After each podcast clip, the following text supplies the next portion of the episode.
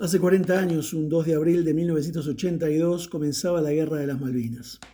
Quiero compartirles varios episodios de esta guerra en estos días. Hay muchos libros escritos, por ingleses, por argentinos. Les voy a compartir distintas visiones. Como historiador fui testigo de esta historia, pero hay episodios poco conocidos y dignos de saber.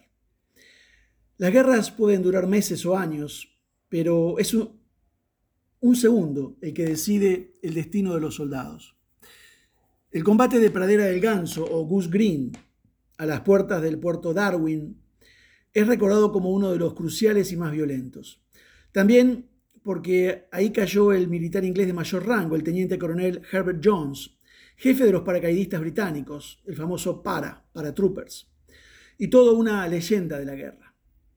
Esa batalla entre la noche del 28 de mayo y la madrugada siguiente comprobó la supremacía británica, pero también la testarudez de los soldados argentinos. Quizá fue el exceso de confianza lo que acabó con el oficial Jones, uno de los 15 combatientes ingleses enterrados en Malvinas. Los argentinos llevaban semanas aguardando la llegada de las tropas inglesas a la colina de Darwin, en Goose Green, uno de los puntos estratégicos de la isla Soledad.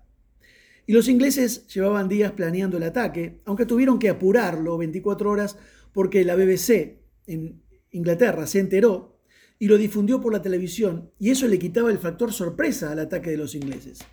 Así lo reveló el investigador Lawrence Friedman en la versión oficial inglesa del conflicto.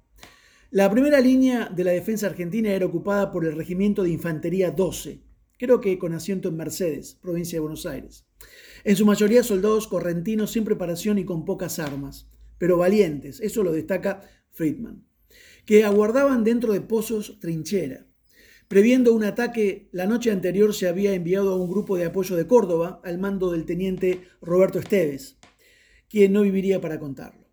Sí lo haría Oscar Ledesma, un conscripto de 19 años, que había sido elegido para manejar una de las tres ametralladoras del pelotón. El ataque inglés fue brutal. Un escuadrón de 300 hombres tomó la playa por la noche y rápidamente avanzó tierra adentro.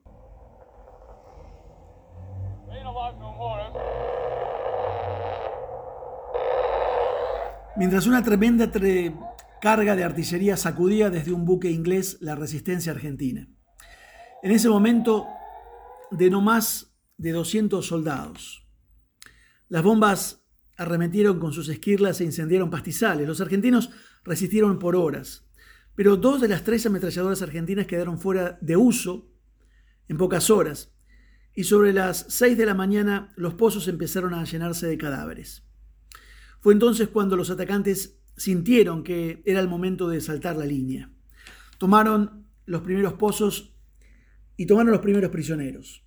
Pero el oficial Jones estaba ansioso, dicen, exultante, apurado, literalmente, según las definiciones de Friedman e hizo algo que probablemente no debía, lo que los ingleses llamaron un rapto de devastador coraje. Los autores Hastings y Jennings, Jenkins, dos periodistas de guerra, se hacen eco del segundo al mando, una vez muerto Jones, el mayor Chris Keeble. Hablando de su camarada, él dice, a la edad de 42 años todavía había una pasión juvenil en él, un temperamento rápido, un encanto y una sonrisa devastadora que podía iluminar su rostro sin previo aviso. Era intolerante, de alguna manera, no toleraría a los tontos. Cierra la cita. Pero tenía la costumbre de tener razón, era un verdadero líder. Hastings y Jenkins dicen eso.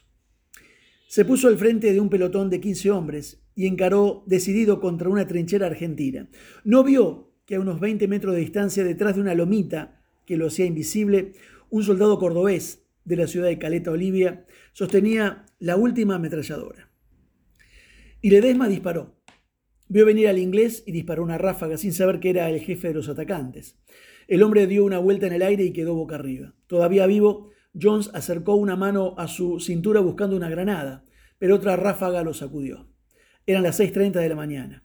La sección de reserva argentina sufrió enormes pérdidas, pero hacia las nueve y media de la mañana los británicos suspendieron su avance y retrocedieron organizadamente buscando protección. El teniente Clive Livingstone expresó su admiración. Tantas mentiras se nos dijeron acerca de que los argentinos no querían pelear y están peleando como leones.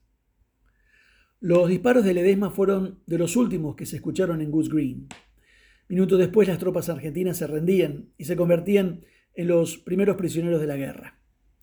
En la batalla habían muerto 46 soldados argentinos y 17 ingleses. A los prisioneros les siguieron días de encierro en un galpón de Darwin y semanas en un barco inglés, y consumada la rendición, el abandono en Montevideo. La batalla había sido la antesala del final. Fue, según los ingleses, el muro moral de Malvinas y su camino hacia Puerto Argentino, la capital. Historiadores británicos sugirieron por años que Jones había sido matado a traición luego de la rendición argentina, pero la versión oficial de Friedman lo desmiente como también el relato que hicieron los sobrevivientes a Oscar Tevez, autor del libro La pradera del ganso, donde se reconstruye la batalla. 25 años después, un monolito recuerda el lugar exacto donde cayó el oficial inglés y la línea de tiro del soldado cordobés, muy lejos de los Galtieri y los Thatcher. Eran hombres solos. El veterano de guerra, Oscar Ledesma, le escribió años después una carta a la esposa de Jones, Sara.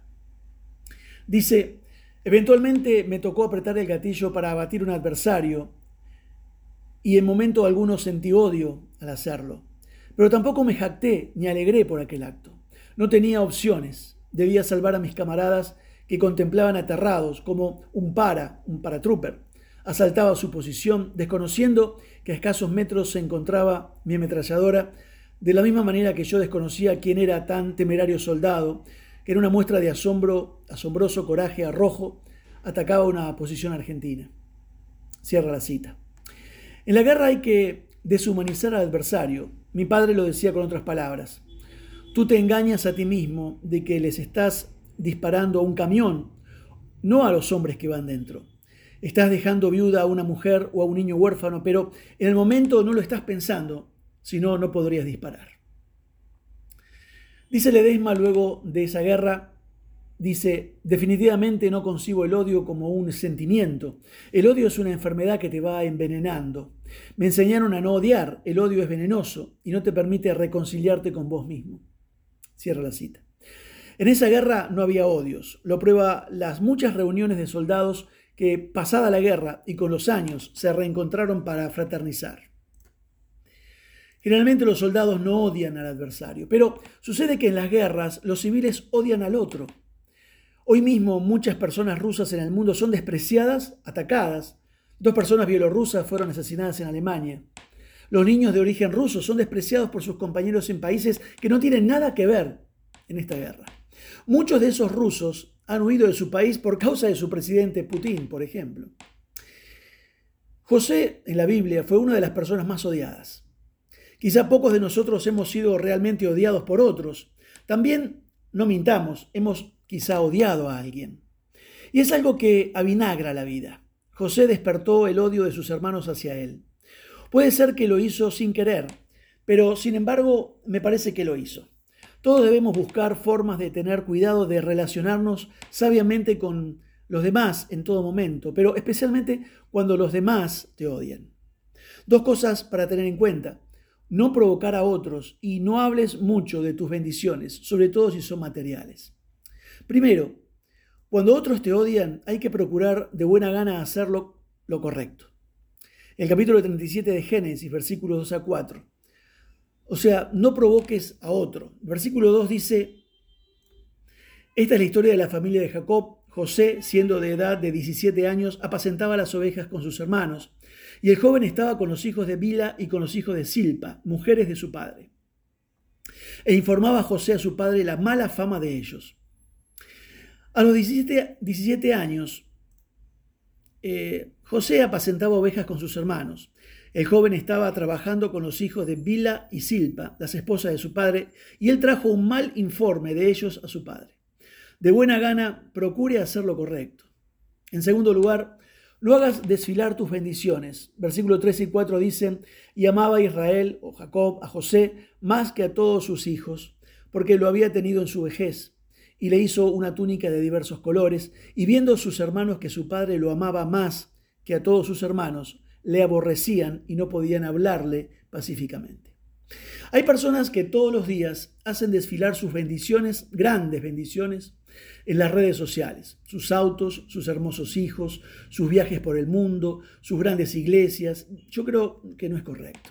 ¿Acaso quieren vendernos que son felices? ¿Qué necesidad hay de mostrarse? Yo vendo mis libros y los muestro, pero no quiero venderme a mí ni mi estilo de vida. Ahora bien, Israel amaba a José más que a sus otros hijos porque José era un hijo que le nació en su vejez y le hizo un manto de muchos colores. Cuando sus hermanos vieron que su padre lo amaba más que a todos sus hermanos, lo aborrecieron y no pudieron hablarle pacíficamente. José provocó la actitud de odio en sus hermanos porque sus declaraciones acerca de sus sueños. Él, de manera altiva, desfiló frente a ellos con su túnica colorida un joven de 17 años normalmente mostraría un colorido abrigo que le regaló su padre. Creo que seguramente podemos decir que no actuó sabiamente ni con el deseo de construir su relación con sus hermanos. Imagina que eres uno de sus hermanos. ¿Apreciarías las acciones de José? En nuestro estilo de vida actual, nos proyectamos frente a familiares y amigos de una manera que pueda alentar su desprecio hacia nosotros. En resumen, no provoques a otros y no hagas desfilar tus bendiciones frente a otros que quizá no le estén pasando tan bien como tú. Que Dios te bendiga.